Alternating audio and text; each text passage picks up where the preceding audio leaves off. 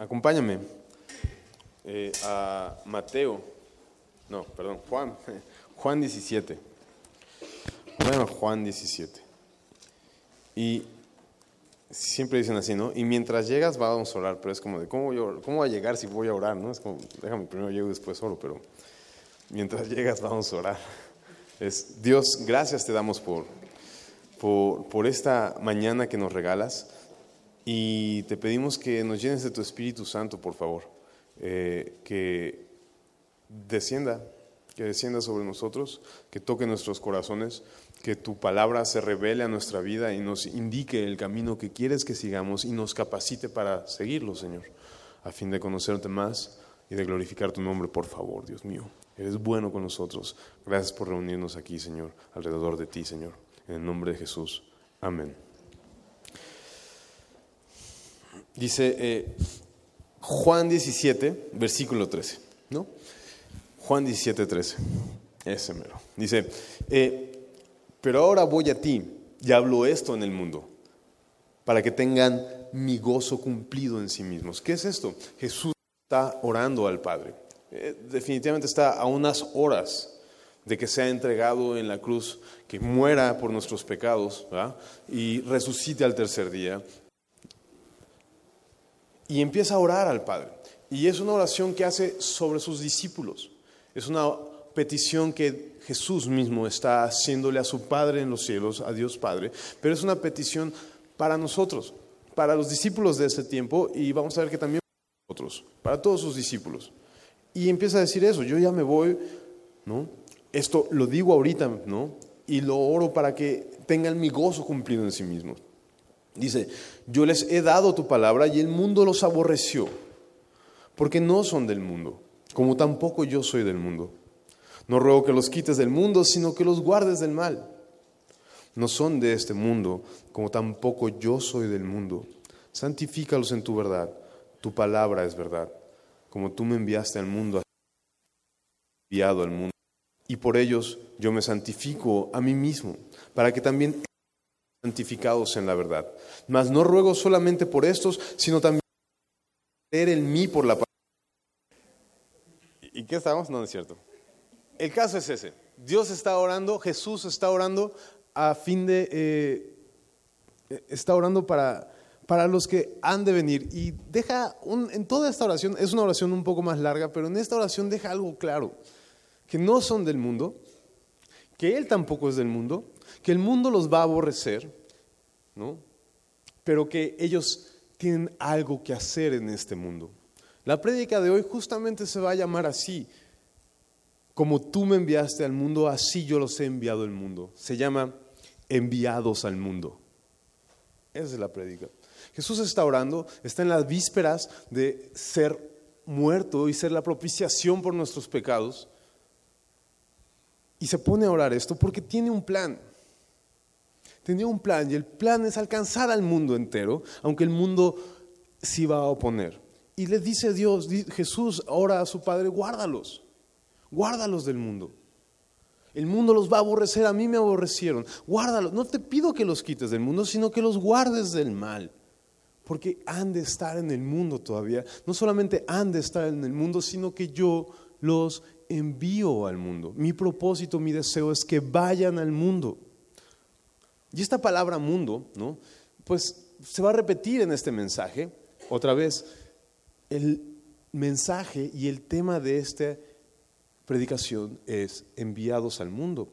Y es lo que sucede en las últimas instrucciones de Cristo antes de que se vaya y ascienda al cielo. Hay unas pequeñas, grandes instrucciones que Jesús da a sus discípulos. Se conocen como la gran comisión. ¿no? La gran comisión está, la gran comisión de hecho está en los cuatro evangelios. La gran comisión a grandes rasgos es ir a predicar el evangelio. ¿no? Eh, Marcos, en el capítulo 16, eh, si me acompañas rápido, dice así, Marcos 16, versículo 15, y les dijo, Id por todo el mundo y predicad el Evangelio a toda criatura. ¿A dónde? Ir a todo el mundo y predicar el Evangelio a toda criatura. Eso es una parte de la gran comisión, ir a predicar por todos lados, a todo el mundo. hay otra parte de la gran comisión que está acá en Mateo 28. Mateo 28, 18. Y Jesús se acercó. Esto ya es Jesús resucitado. Y Jesús se acercó y les habló diciendo, Toda potestad me es dado en el cielo y en la tierra. Por tanto, id de hacer discípulos a todas las naciones, bautizándolos en el nombre del Padre y del Hijo y del Espíritu Santo, enseñándoles que guarden todas las cosas que os he mandado. Y aquí yo estoy con vosotros todos los días. ¿Hasta cuándo? Hasta el fin del mundo.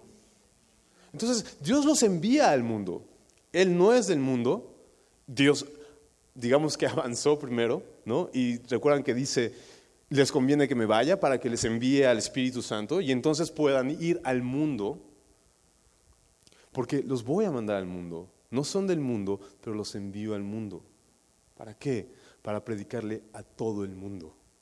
Y mientras estén predicando en todo el mundo, yo estaré con ustedes hasta que el mundo se acabe. ¿no? Estas palabras son las palabras que los misioneros abrazan y que les impactan y encuentran en este mensaje una instrucción. Y la instrucción es, tienes que ir a predicar el Evangelio, no te tienes que quedar aquí. Hechos 1.8, yo creo, ¿no? que es el versículo clave de, todos Hechos, recibirán poder cuando venga el Espíritu Santo sobre vosotros y me seréis testigos, ¿no? Jerusalén, Judea, Samaria y hasta lo último de la tierra, hasta lo último del mundo. Y hay personas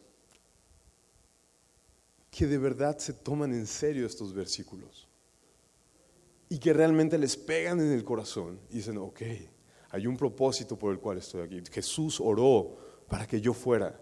No solamente oró para que yo fuera, me pidió que fuera, y no solamente me pidió que fuera, sino que me dijo que estaría conmigo cuando fuera. Eso dijo el Señor Jesús. ¿Y qué sucede? Hay un hombre llamado Pablo que inicia con esto. Hechos, capítulo 14. El primer viaje misionero por un hombre. supongo, la verdad es que no me dijo Iber, pero supongo que así es. La semana pasada vieron Hechos capítulo 13, ¿estoy en lo correcto? ah, no, es que venimos de, venimos de fiestas decembrinas y todo, ¿no? Entonces, pero ya vieron Hechos 13, ¿no? Hechos 13 narra este momento crucial en la historia de la humanidad, hermano. ¿ah? No solamente del libro de los Hechos, sino en la historia de la humanidad, donde Dios, Dios mismo inicia la actividad misionera. ¿Con quién? Con Pablo y Bernabé. En el capítulo 13 decía que el Espíritu Santo se le apareció a la iglesia que estaba en Antioquía y dijo que apartaran a dos hombres, a Pablo y a Bernabé, para la obra que les tenía preparada. ¿Qué obra era? Era la obra misionera. Entonces oraron por ellos, ayunaron y los despidieron y salieron. ¿no? ¿Cuál Abraham? Que le dijo, vete a la tierra que yo te digo. ¿Para dónde? Pues tú camina ¿Para dónde? Pues tú camina y ahí va caminando y pareciera que fue un poco similar lo que sucedió con estos dos hombres, Pablo y Bernabé. Empezaron las obras misioneras. Y en el capítulo 13 vemos como la primera parte de este viaje, de este primer viaje misionero. Pablo se conoce que tiene tres viajes misioneros, ¿no? Y, y este es el primero de ellos. Otra vez, se está inaugurando algo. Está empezando algo nuevo en la historia de la humanidad, que es un hombre decidiendo salir a alcanzar al mundo. Entonces, en el capítulo 13 vemos cómo sucede esto, vemos cómo viaja en barco, va a la isla de Chipre, ¿no? Y luego sube a una ciudad que se llama Antioquía, dicho sea de paso, había un emperador que se llamaba Antíoco, ¿no? Y en honor a él había fundada como 16 Antioquías. Había incluso una provincia que se llamaba Antioquía. Entonces, es curioso que la iglesia de donde sale Pablo se llama Antioquía, pero después viaja, ¿no? Si tú puedes ver al final de tus Biblias siempre hay mapas, te puedes dar cuenta que pasa por Chipre, una islita que está por ahí, sube a otra ciudad que se llama Antioquía. Entonces dices, te puedes confundir ahí un poquito, es como de, ¿salió de Antioquía para llegar a Antioquía? ¿Cómo? Bueno, es que había como, te digo que hasta 16 Antioquías por esos lugares. Entonces, estaba dividida el, el imperio romano por pues, provincias, ¿no? yo lo entiendo más o menos como por estados, por así hace cuenta que el Imperio Romano tenía varios estados y había ciudades en esos estados. ¿no? Entonces, había un estado o una provincia que era la provincia de Prisidia, en donde había una ciudad que se llamaba Antioquía. ¿no? Bueno, ahí es donde llega Pablo. Todo esto lo vieron en Hechos 13. Y el caso es que ahí pareciera que en ese capítulo la Biblia desarrolla, digamos, la teología de el mensaje de Pablo. ¿no? Es un capítulo de cincuenta y tantos versículos, ¿no? a comparación del capítulo 14 que tiene veintitantos, ¿no? Eh, es casi el doble, porque en ese capítulo 13 de Hechos explica lo que Pablo decía cuando llegaba a las sinagogas judías. Explicaba cómo el Dios había eh, sacado al pueblo judío, como había prometido a Abraham y como los patriarcas y como había prometido incluso a través del rey David un profeta ¿no? y un Mesías y que ese Mesías era Jesucristo y explicaba todo. ¿no? Pareciera que por eso se tarda tantos versículos el capítulo 13. Pero el 14, el 14 ya es un poco más de acción, si lo quieres llamar así ya es más acción. Entonces, el capítulo 13 y 14 constituyen el primer viaje misionero, esta inauguración de los viajes misioneros en el mundo cristiano. Bueno, propiamente dicho, porque ciertamente lo has revisado en el libro de los Hechos, había momentos en donde por la persecución los cristianos tenían que dispersarse y de donde quiera que iban, iban predicando el Evangelio. Podrías llamarlo como una especie de misión de misiones, pero vamos, e, ellos estaban movidos por la necesidad de incluso emigrar. Pero acá lo que Pablo les dice, voy y vengo, voy a predicar los evangelios y vengo a ustedes, iglesia, que me envían. Entonces podríamos entender que es como el primer misionero y la primera, entre comillas, agencia misionera registrada en la Biblia, ¿no? Que me encanta que no es una agencia, es una iglesia, ¿no? La que manda a unos hermanos y que no solamente es una iglesia, sino es Dios mismo el que hace esto. Bueno, entonces, en, este, en, esta, en esta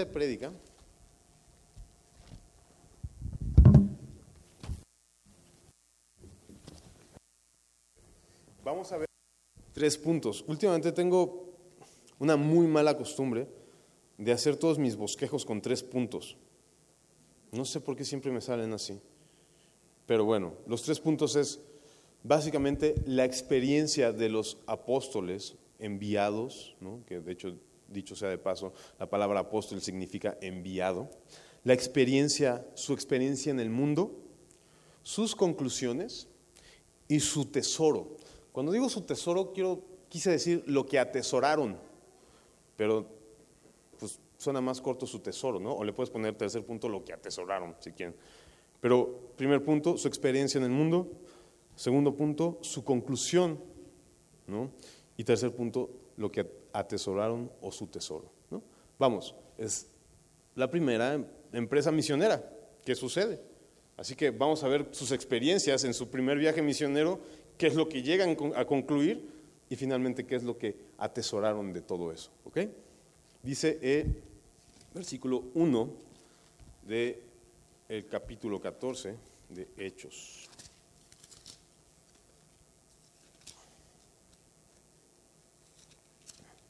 Aconteció en Iconio que entraron juntos en la sinagoga de los judíos y hablaron de tal manera que creyó una gran multitud de judíos y asimismo de griegos. ¿no?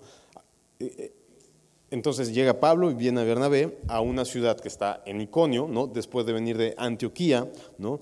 dicho sea de paso, en Antioquía llegaron igual y predicaron con un poder del Espíritu Santo que dice la Biblia que se le convirtió un chorro de gente.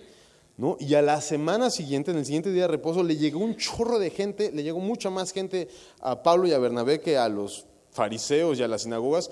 Los fariseos se enojaron un chorro y los corrieron, ¿no? Y Pablo, este, de alguna manera, pues empieza con este rollo. Eh, hay veces que a Pablo se le ve como su, se hace el digno. Entonces le hace así, sacude los polvos de sus zapatos y se va. ¿no? Ya después vas a ver que ni le va a dar tiempo de sacar, de sacudir los polvos de sus zapatos. Más bien, va a sacar polvos de zapatos porque patitas, ¿para qué las quiero? ¿Me explico? Ya no se va a hacer tanto el digno.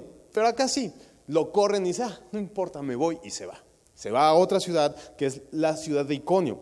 Y entonces dice de aquí la Biblia que llegaron y hablaron de tal manera, ¿no? Otras versiones lo traducen, lo hablaron con tanto poder que chorro de gente creyó, ¿no? Es hermoso y anhelamos, hermanos, que haya este motivo en nuestro corazón también. Aquí Pablo está siendo muy propositivo, está siendo muy proactivo, está Pablo y Bernabé están cumpliendo lo que Dios les quiso y están abriendo camino, están abriendo brecha. Y el Espíritu Santo los está usando y predican con un poder. ¿no? Dice la palabra que su palabra es fuego que quebranta, que es piedra que quebranta la... No, es martillo que quebranta la piedra. o sea, es muy poderosa, es fuego que consume, es martillo que quebranta piedras. Y están a través de la palabra demostrando el poder de Dios y la gente se está convirtiendo, ¿no? Y creo que eso es una cosa que debemos anhelar. Pero bueno, ¿qué sucede? Muchos creen, mas los judíos no creían, que no creían excitaron y corrompieron los ánimos de los gentiles contra los hermanos. Entonces, otra traducción dice que envenenaron el corazón y los pensamientos de, los, de, de las personas ahí alrededor, los judíos en su amargura, ¿no? Dijeron, supongo que metieron chismes o ve tú a saber, pero envenenaron los ánimos y los pensamientos contra los gentiles. Ahora, esto no fue del todo malo, porque dice el versículo 3, por tanto se detuvieron, ese por tanto, porque hubo una especie de eh, disensión o, de, de oposición, por tanto se detuvieron allí mucho tiempo, hablando con denuedo, confiados en el Señor, el cual daba testimonio a la palabra de su gracia, muy interesante porque Pablo y Bernabé llegaban a los judíos a decirles, ¿sabes qué? No es por la ley, es por la gracia. Y por la gracia, Dios no solamente te salva a ti judío, sino también salva a los gentiles. Y no solo por gracia salva, sino incluso para que veas que es por gracia, el Espíritu Santo ha descendido en el corazón de gentiles, en el corazón de judíos y hace milagros.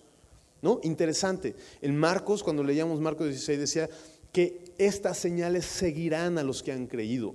Entonces, estos milagros sucedían para confirmar la palabra de Dios. ¿Me explico? Los milagros, sé que lo has visto muchas veces, sobre todo en el libro de Hechos, porque ha habido muchos milagros. De hecho, esto mismo yo lo aprendí de Ibert, ¿no? que los milagros funcionan para apuntar el mensaje. Los milagros en sí mismos no son un mensaje.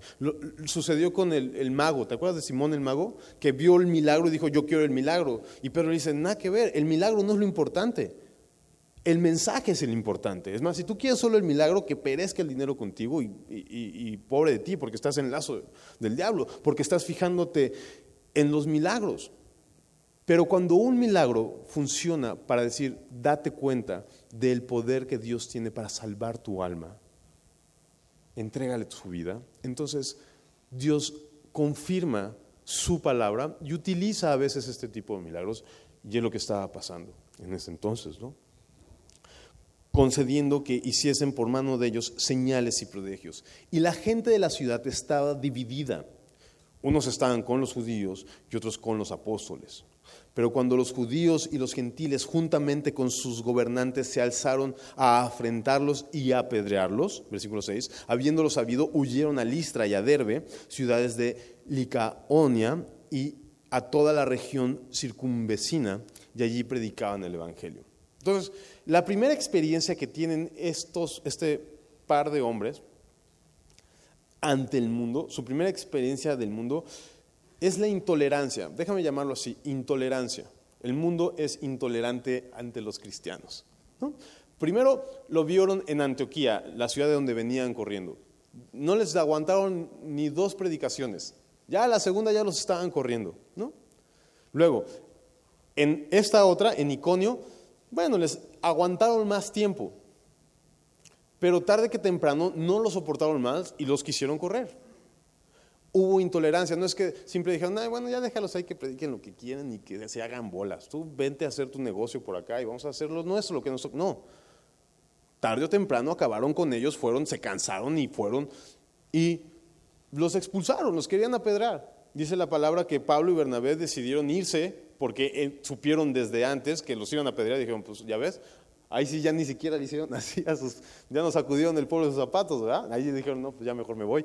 Bueno, el caso era ese. Eh, es muy interesante también que todos se unen contra el cristiano, ¿no? En este caso, se unieron, ¿no? Dice el versículo 5, pero cuando los judíos y los gentiles, juntamente con sus gobernantes, o sea, todo mundo, ¿no? Todo mundo, judío, no sé si es gentil, si eres judío, si eres gobernante, lo que sea se juntó. Me recuerda mucho cuando Herodes y Pilato se hicieron amigos a causa de matar a Cristo. El cristianismo es, eh, eh, le es intolerante al mundo. ¿no? Tú estás en una reunión y hablas de budismo y dices, wow, qué padre. ¿no? Hablas de, no sé, del agua purificadora y de lo que tú quieras, ¿no? De las piedras y dicen, wow, qué interesante. Le hablas de lo que sea y todos dicen, qué padre, está padrísimo, ¿no? Y hasta pareces persona bien, ¿no? Así, chica bien o, persona de, sociedad. Si hablas de esas de piedritas y de vibras y de no sé qué. Ah, pero hablas de Cristo y todos te voltean a ver, ¿no? Todos te voltean a ver. Hoy con toda esta cuestión de eh, la preferencia sexual, ¿no? De, la preferencia sexual, uy, no vayas a decirles que está mal porque tú eres el intolerante. Pero si tú dices que eres cristiano, son, o sea, había, un, había un, hermano que decía, ay, ¿por qué los cristianos son tan intolerantes? Y, y él le respondía, pues está bien ser intolerante, ¿no? O sea, supongo que tú eres intolerante a algunas cosas. No, es que son muy intolerantes. Y es como, de, oye, Tú estás siendo muy intolerante también, ¿no? Porque los cristianos realmente no o sea, denuncian el pecado del mundo. Lo dijo Jesús en su oración. Denuncian el pecado del mundo y eso le rechoca al mundo. Entonces son intolerantes con nosotros. El mundo es intolerante al cristianismo, ¿no? Y todo, todo el mundo se va a juntar contra el cristianismo. Me acuerdo mucho que,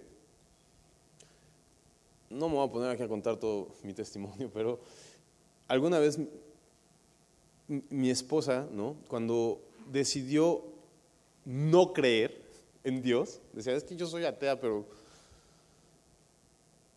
pero pues la verdad es que realmente solo soy atea del, del cristianismo, así que voy a leer la Biblia porque ni sé qué es eso, ¿no? Entonces, ella se daba cuenta que de lo único que no que, que según ella era atea, era del cristianismo. Todo lo demás lo podía aceptar, ¿no?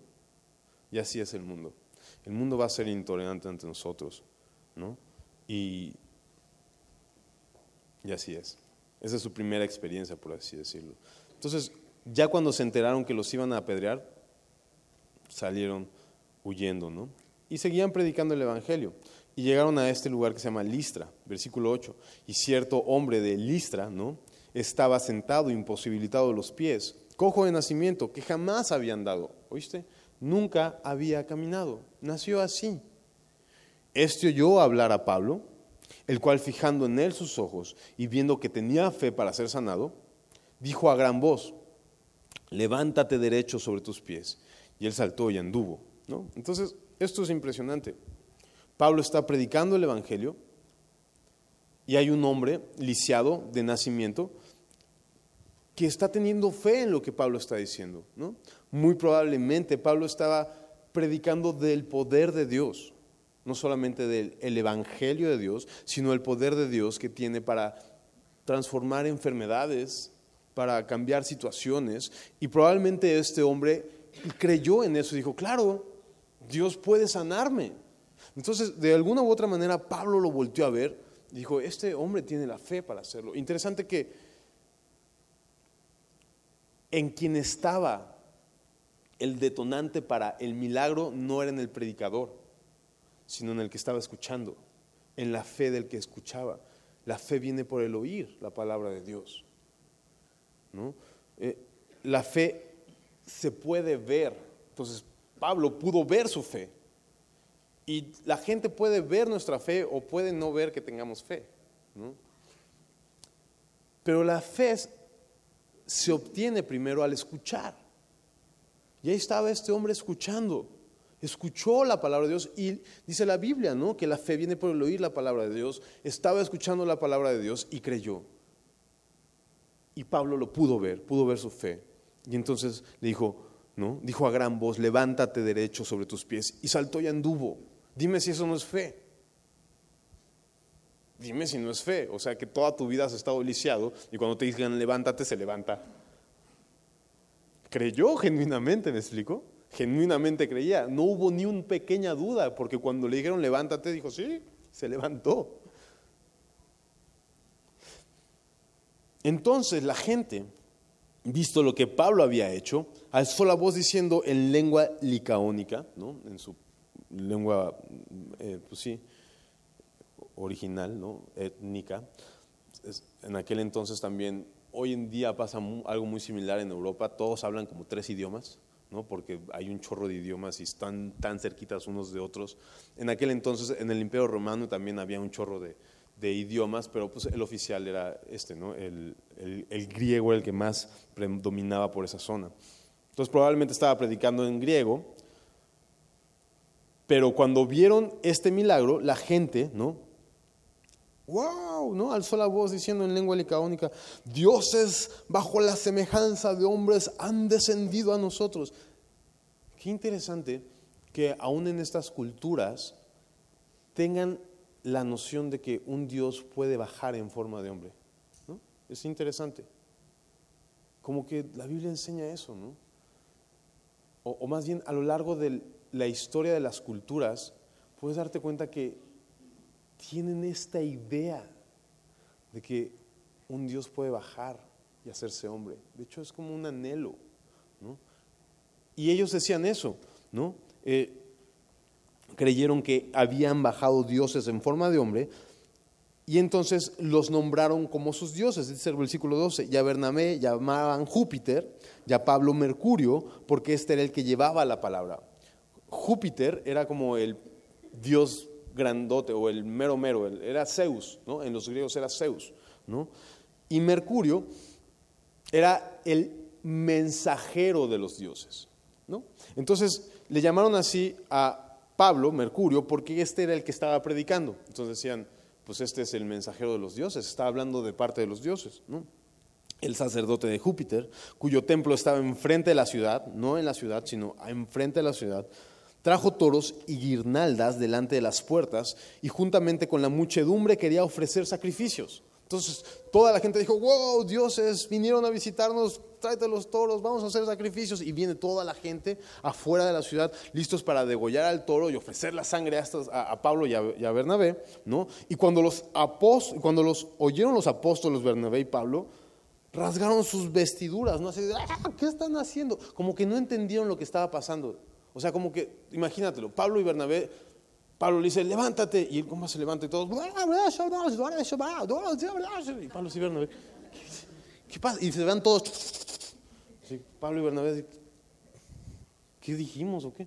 Y de pronto llegan todos de nuevo así con toros y cosas así, y ya le iban a sacrificar casi, casi así como dándoselo, y les cayó el 20 como que Pablo y Bernabé dijeron, no, no, no, no, o, han de haber preguntado ya en griego, oye, ¿qué, ¿qué, les pasa? No, pues te trajeron, Júpiter, te trajeron a ti tu toro.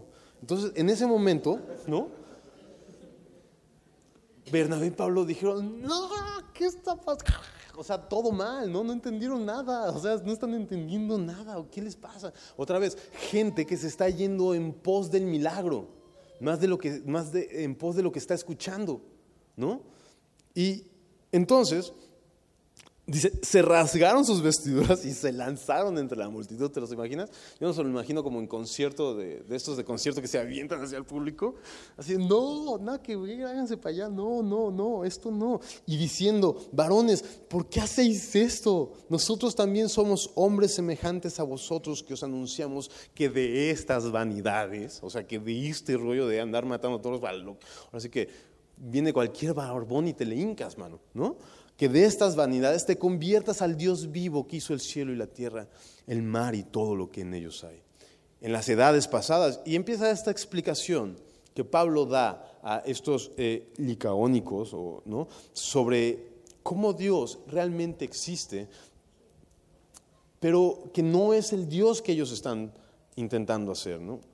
Interesante que vamos a ver que esto es como una especie de una primera confrontación de Pablo con la cultura.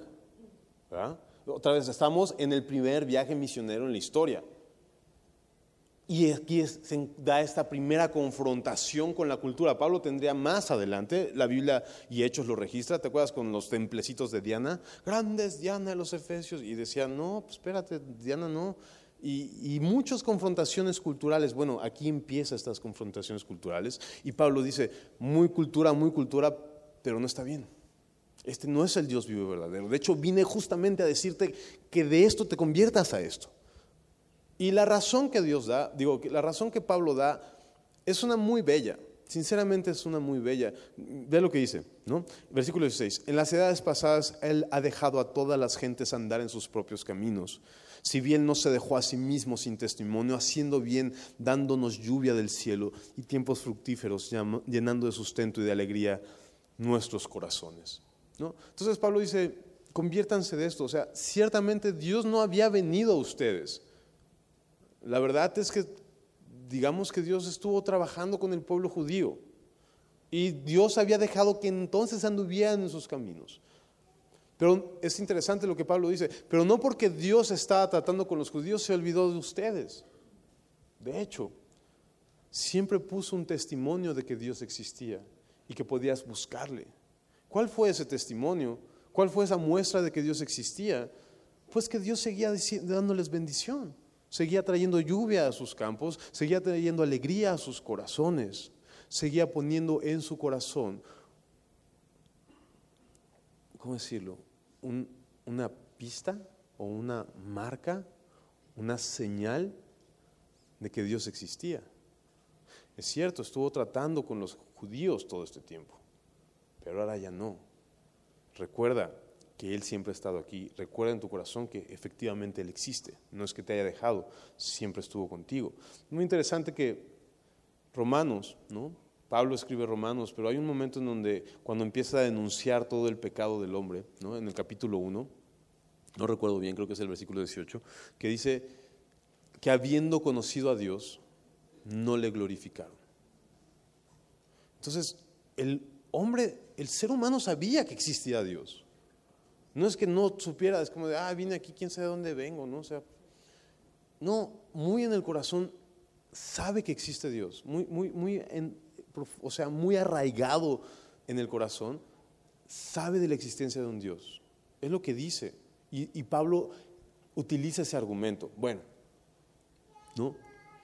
La segunda cosa o esta segunda experiencia de la que quiero hablarles es la tentación que el mundo le ofreció a Pablo y a Bernabé.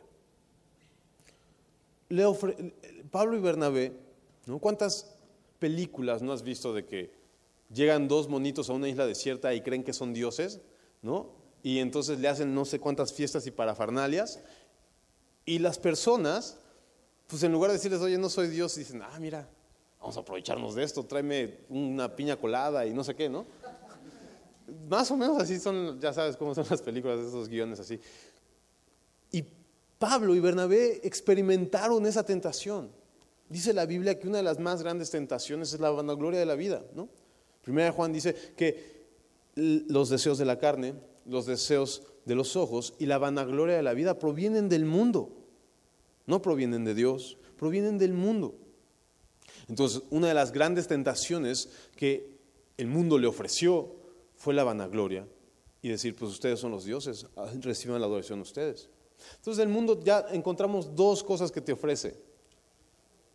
Intolerancia y tentación. Después de esto, después de que dio este argumento Pablo de, amor y bondad y de cómo Dios, la manera en que ha demostrado que existes a través de que ha seguido mostrando su bondad en lo exterior y en lo interior, en sus corazones. Dice el versículo 18, eh, y diciendo estas cosas, difícilmente lograron impedir que la multitud les ofreciera sacrificio. Está difícil de entender este Reina Valera 60, pero lo que está diciendo es que les costó mucho trabajo, pero, pero consiguieron que les dejaran de hacer sacrificios. ¿no? O sea, difícilmente lograron impedir que la multitud les ofreciese sacrificio. Les costó trabajo, pero lo lograron. ¿no?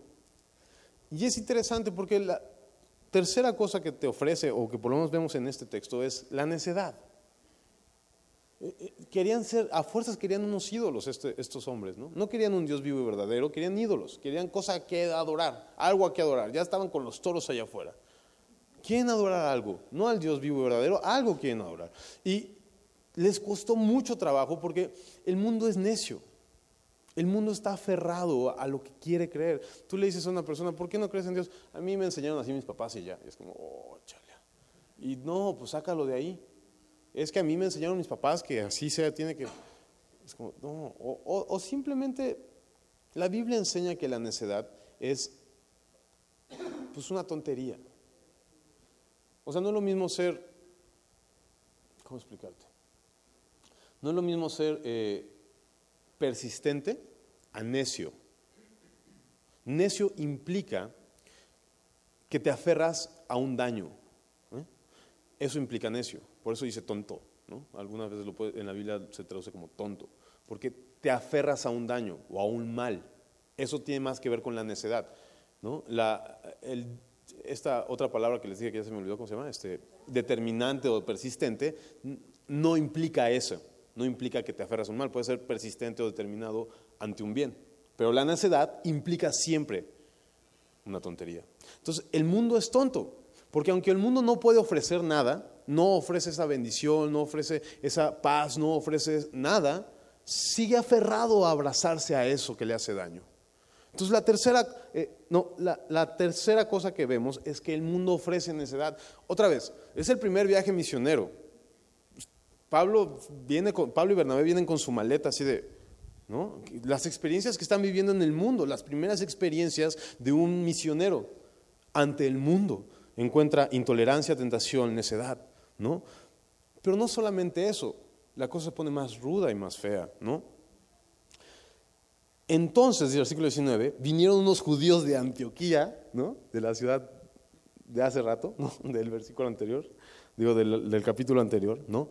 La ciudad anterior a la que estaban, ¿no? De donde salieron corriendo, ¿te acuerdas? Los iban a apedrear y dijeron, paquetitas, ¿para qué las quiero? Y se fueron a otro lado. Pero los de Antioquía no se quedaron quietos, sino que fueron a perseguirlos. Entonces vinieron unos judíos de Antioquía y de Iconio que persuadieron a la multitud y habiendo apedreado a Pablo, le arrastraron fuera de la ciudad pensando que estaba muerto. Entonces, el mundo no solamente ofrece estas intolerancia, tentación y sino ofrece persecución. O sea, te persigue el mundo. Por ser cristiano, a fuerzas quieren hacerte daño y hacerte mal y quieren parar la obra que Dios está haciendo en ti y a través de ti. Y no solamente te ofrece persecución porque los de Antioquía vinieron de otro lado, sino que te ofrece traición. Porque los mismos que estaban ofreciéndoles guirnaldas y toros fueron los mismos que agarraron las piedras y casi medio matan a Pablo. Te ofrece traición.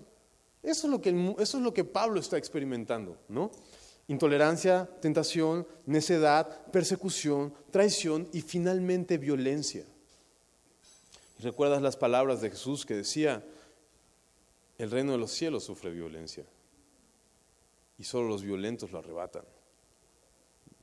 Uno no sabe bien qué significa eso, pero intuye que significa que debe haber determinación para ser cristiano. Determinación, porque el mundo te va a ofrecer eso. El mundo te va a ofrecer eso. Entonces, vinieron desde otro lado, convencieron a los que iban a darle toros y guirnaldas, agarraron piedras y medio mataron a Pedro. Entonces lo sacaron ya, digo, perdón, a Pablo, lo sacaron de la ciudad. Hoy en día se puede ver eso, en muchos pueblitos el panteón no está dentro de la ciudad o del pueblito. ¿Dónde está? Pues a las afueras. Entonces lo agarraron a Pablo y pues dijeron, pues ya, ya lo matamos, vamos a llevarlo al panteón. Algunos creen que efectivamente murió y que Dios lo resucitó. Ah, no sé si te acuerdas que hay un momento en donde Pablo dice que fue al tercer cielo si en el cuerpo no lo sabe o fuera del cuerpo no lo sabe, pero que fue al tercer cielo. Algunos creen que fue en este momento, ya estaba así, pues del otro lado. Y Dios lo llevó a ver cosas inefables que no le es dada al hombre decir, ¿no? Y estaba muerto ya, dicen. O tal vez simplemente no se dieron cuenta y ya parecía medio muerto. Quién sabe, el caso es que ya lo iban a llevar a enterrar, cremar, aventar al no sé a dónde. Y dice, ¿no? un versículo creo que lleno de misterio y de bendición. Pero rodeándole los discípulos, se levantó y entró a la ciudad, rodeándole los discípulos. Está raro eso, ¿no? O sea, ¿qué pasó? ¿Te imaginas qué pasó? Ahí van cargándolo así, ¿no? Ya arrastrándolo así, ya medio muerto. Y de pronto los discípulos le rodearon. Y se paró y entró al... ¿Qué significa eso? Ahora sí que como dice el francés, ve toi. A saber, quién sabe qué pasó. ¿Quién sabe qué pasó? ¿Me explico? O sea, hubo un milagro acompañado de la iglesia. Hubo un milagro acompañado de la iglesia. Ahora sí que sus cuates se pusieron ahí alrededor de él, sus amigos, sus hermanos. No sé si ya lo iban a aventar o, si hicieron bolitas, si ya no lo golpees o ve tú a saber qué pasó. ¿No? Pero los discípulos le rodearon y se levantó. Y se fue a otra ciudad, ¿no? Entonces, vamos, vemos que básicamente en esta acción que tuvo, ¿no? Sus experiencias del mundo, o sea, ahora sí que el feedback que recibió del mundo fue intolerancia, tentación, necedad, persecución, traición y violencia. Pero es interesante que aún así, lo que recibió de Dios fue lo que prometió Dios, su poder y su presencia. ¿Por qué? Porque hacía milagros, paraba, los enfermos se paraban, o sea, paralíticos podían caminar, ¿no? Eh, Dios confirmaba la palabra de, Pablo, pudo ver su poder, ¿no? Y entonces dice el versículo 21, eh, y después de anunciar el Evangelio a aquella ciudad, y de hacer muchos discípulos cumpliendo esta gran comisión que Jesús dijo. Interesante, que Jesús lo dijo y no directamente a Pablo. Bueno, no sabemos, algunos creen que directamente Jesús discipuló en visiones a Pablo, ¿no? lo que se cree. El caso es que cuando Jesús dio la gran comisión se la dijo a sus once discípulos ahí cercanos, ¿no? a sus once apóstoles. Y Pablo, dice él, el menor de los apóstoles, el que es como abortivo, es el que empieza a hacer esto. Bueno, el caso es que, eh, y después de anunciar el Evangelio ¿no? a aquella ciudad y de hacer muchos discípulos y de hacer discípulos a todas las naciones, volvieron a Listra, a Iconio y a Antioquía. ¿A dónde volvieron? O sea, después de, otra vez, después de que lo pedrearon y, medio muerto, al día siguiente se fue a Derbe, ¿no? Dice el versículo 20. Fue a Derbe, predicó el Evangelio y regresó, dice la Biblia, a tres ciudades. Explica tres ciudades. Hubo varias ciudades, ¿no? Como Derbe, como eh, otras ciudades ahí alrededor. Pero hace énfasis en tres ciudades. ¿En cuáles? En Listra, Iconio y Antioquía. ¿Qué pasó en esas tres ciudades? Ahí fue donde los persiguieron. En, ahora sí que, ¿no? En Listra lo medio mataron, ¿no? En Iconio, de ahí fue donde lo persiguieron y lo alcanzaron en Listra, donde casi lo apedrean. En Antioquía fue donde no tuvieron tolerancia y lo mandaron a... Empiezan las conclusiones de su viaje. Ya vimos qué es lo que ofreció el mundo y las conclusiones fue a través de la persecución hubo bendición. A través de la prueba hubo discípulos.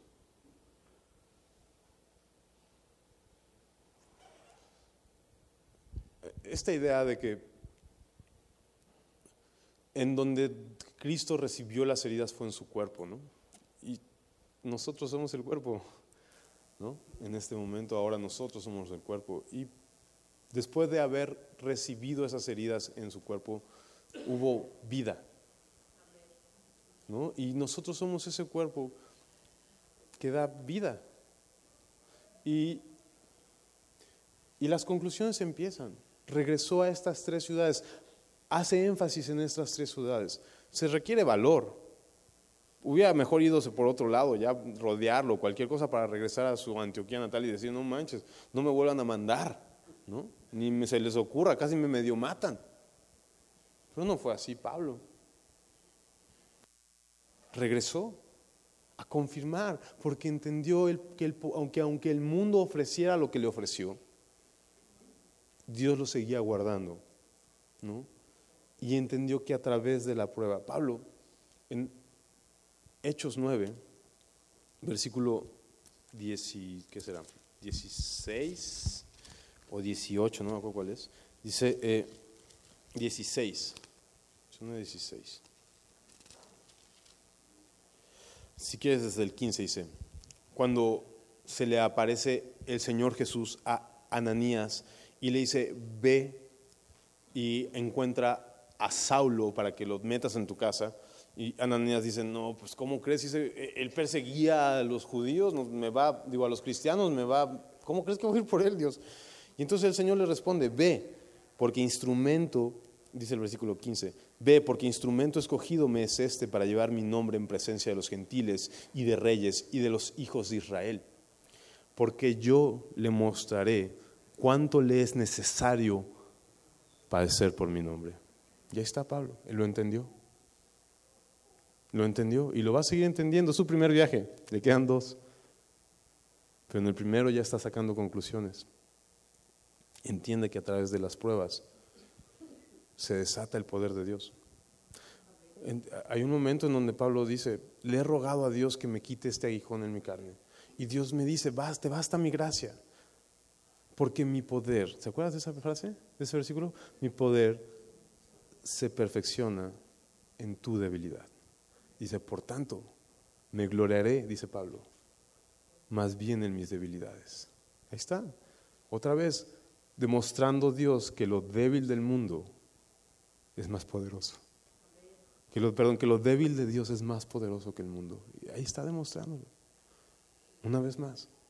Y regresa a estas tres ciudades en particular. Dice el versículo 2, confirmando los ánimos de los discípulos, exhortándolos a que permanecieran en la fe y diciéndoles, ahí está la conclusión.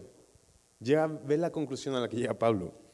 Es necesario que a través de muchas pruebas de muchas tribulaciones entremos en el reino de los cielos. Ahí está su conclusión. O sea, ya fui, ya vine y una cosa me llevo, una cosa concluyo. El mundo es malo y no tiene nada bueno que ofrecerme. Y va a haber tribulaciones, pero es necesario que vengan antes de que el reino, antes de que vengamos, antes de que vayamos al reino de los cielos, o que el reino de los cielos venga a nosotros, ¿no? o sea, la segunda venida. No está diciendo que tienes que pasar como requisito tribulaciones para ir al cielo, sino que mientras estés en el mundo, como diría Jesús, habrá tribulación. Es por eso que es necesario, antes de que entremos en el reino de Dios, mientras estemos aquí, vamos a sufrir eso. Su conclusión. Pero otra conclusión muy hermosa también, ¿no? O sea, la primera es, lo, que sucede es que cuando, vamos, cuando Pedro llega a estas conclusiones, digo, Pablo llega a estas conclusiones y regresa a confirmar a los hermanos, parecía que le dice, es que sabes qué, ya viste, pues mira, ¿ves esta alcancía de aquí? Sí, me pasó en la cuadra de allá al lado, ¿no? De tu casa, esta, cicatriz de aquí de la cabeza. Yo sé que estás temeroso, diría Pablo a uno de esos, ¿no? Yo sé que estás temeroso, pero permanece en la fe. Permanece, ¿no? y, los, y le hacía recobrar ánimos. Vamos, recuerda las promesas que hay, recuerda la esperanza que viene. Es increíble porque Alguien decía más o menos así, que las pruebas del cristiano son precisamente lo que demuestra al mundo y a nosotros que Dios es más hermoso que la vida. Las pruebas es lo que nos demuestra que aunque el mundo, ¿cómo decirlo? Que aún lo peor que el mundo nos puede ofrecer, Dios es hermoso y nos puede sostener a pesar de todo eso. Entonces nos deja ver como ni lo peor del mundo puede arrebatarnos lo hermoso de Dios. Entonces, y eso es lo que enamora y antoja a los demás. Entonces confirma los ánimos y dice, es necesario que a través de muchas tribulaciones entremos en el reino de Dios. Y versículo 23, y constituyeron ancianos en cada iglesia y habiendo orado con ayuno, los encomendaron al Señor en quien habían creído. Y creo que una cosa muy hermosa que aprendió Pablo fue cuando lo rodearon los discípulos. Entendió que el único contrapeso es la iglesia. El único santuario del cristiano es la iglesia. Santuario, ¿qué es santuario? Un lugar de protección y sagrado además. ¿no? El único santuario es la iglesia, el único que se va a oponer al mundo es la iglesia. Y constituyó iglesias. Constituyó iglesias. No simplemente fue y ya, ¿no? Y predicó y se fue, sino que regresó a confirmar el corazón, a él poniendo en riesgo su vida, pero regresó a confirmar el corazón de sus hermanos y a constituir iglesias y ancianos. Digamos, esas fueron las conclusiones de las experiencias en el mundo. ¿Cuáles fueron sus tesoros? Dice el versículo 24, pasando luego por Pisidia, vinieron a Panfilia y habiendo predicado la palabra en Pergue, descendieron a Talía, de allí navegaron a Antioquía. Básicamente te narra el viaje de regreso a Antioquía. ¿no? Te digo que lo puedes ver cuando quieras, al final de tu Biblia seguramente hay un par de mapitas en donde dice viajes de Pablo. Lo puedes revisar. El caso es que regresó a la Antioquía de la que había salido de su iglesia. ¿Vamos? Es como un misionero que va al campo, siembra y regresa a dar cuentas. Algo así está sucediendo. Dice, de allí navegaron a Antioquía desde donde habían sido encomendados para la gracia de Dios, para la obra que habían cumplido. Interesante, que cumplieron con lo que Dios les había pedido. Y habiendo llegado y reunido a la iglesia, refirieron cuán grandes cosas había hecho Dios con ellos y cómo había abierto la puerta de la fe a los gentiles. Eso fue su tesoro. Eso es lo que atesoraron, dos cosas. ¿Por qué entregar el mundo? O sea, ¿por qué entregarme al mundo? ¿cómo, decir? ¿Por qué entregar mi vida, pues, en, manos, en las manos devoradoras del mundo? Hay dos cosas que ellos atesoraron. Lo que Dios había hecho por medio de ellos. Y eso no lo cambias.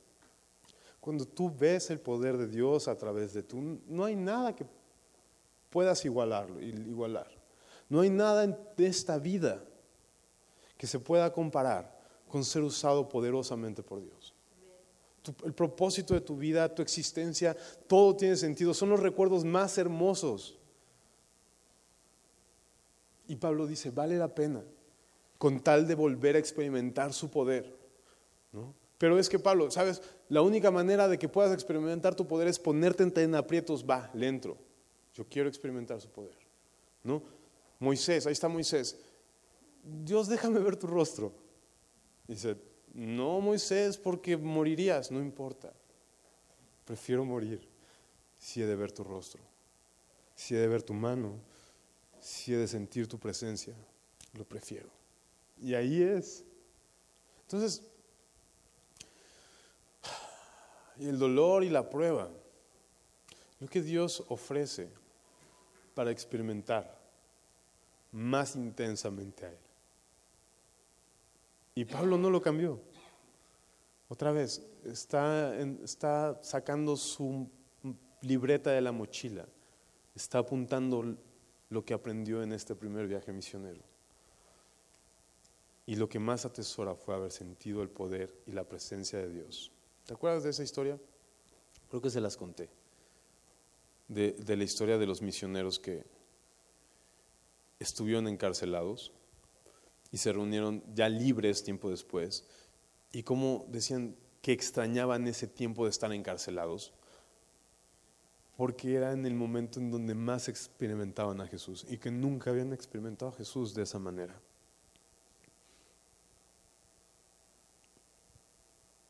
Hay una pregunta muy interesante que hemos de hacernos. ¿Realmente crees que vale la pena? Y no me respondas tan rápido, porque si me respondes que sí, te preguntaría entonces, ¿qué estás haciendo? O sea, si me dices, sí, sí vale la pena, ok. Entonces, ¿qué estás haciendo? ¿Estás cumpliendo con lo que Jesús te dijo que hicieras?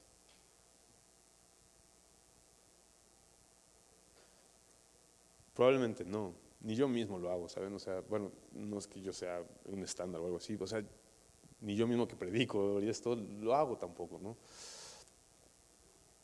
Pero creo que es, un, es una invitación de Dios a decir, créemelo, créeme que valgo la pena. Cree que una vez recibido la recompensa, el costo valió la pena. Créelo. Eso es lo que creo que es la invitación. Eso es su tesoro. Y su segundo tesoro, primer tesoro, eso, el poder y la presencia de Dios en su vida. Y el segundo tesoro, y cómo había abierto Dios la puerta de la fe a los gentiles. Su segundo tesoro fue ver a la gente recibir a Cristo. Su primer tesoro fue su presencia y su poder, y la segunda, ver a gente salva.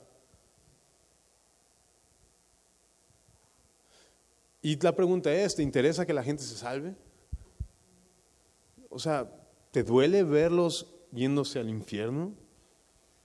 O sea, ¿qué tan cómodos podemos vivir como cristianos? ¿Tú crees que Pablo vivió cómodo? No, vivió apedreado. Muchos creen también que por esas piedras que le aventaron se le mochó la visión. ¿Tú crees que Pablo vivía cómodo? No veía a Dios y veía a la gente entrar al reino de los cielos. Veía a la gente entrar al reino de los cielos. ¿Sabes? Siempre he dicho esto. Eh, el amor que tienes por los, por los demás es proporcionalmente directo al amor que tienes por Jesús. El interés que tienes porque los demás conozcan a Cristo es proporcionalmente directo a cuánto conoces a Cristo. No puedes separarlo. No puedes decir que amas a Cristo si no te interesa ver a las personas llegar a Cristo. Pero cuando ¿no? entiendes que es necesaria estas pruebas y tratas de ser obediente y valiente ahí como sea, ¿no? Así que en el nombre sea de Dios vamos a ver qué pasa puedes ver la gente venir a Cristo. Cuando dejas tu comodidad, puedes ver a la gente venir a Cristo. Y eso va a ser eterno, ¿sabes? Eso va a ser gozo perpetuo y eterno. Eso es el todo. No tienes que buscar en ningún otro lado. Eso es lo que, lo que tu alma muy en el fondo desea. Y sí, yo sé, Ahorita se siente bonito y lo deseas profundamente. ¿Por qué? Porque muy dentro de tu corazón está eso. Porque eres cristiano, porque amas al Señor Jesús, has creído en su sacrificio, le has amado porque has creído en su amor. Y por eso sientes eso en el corazón. Pero al rato allá afuera está el mundo. ¿Qué vas a hacer? ¿No? Entonces,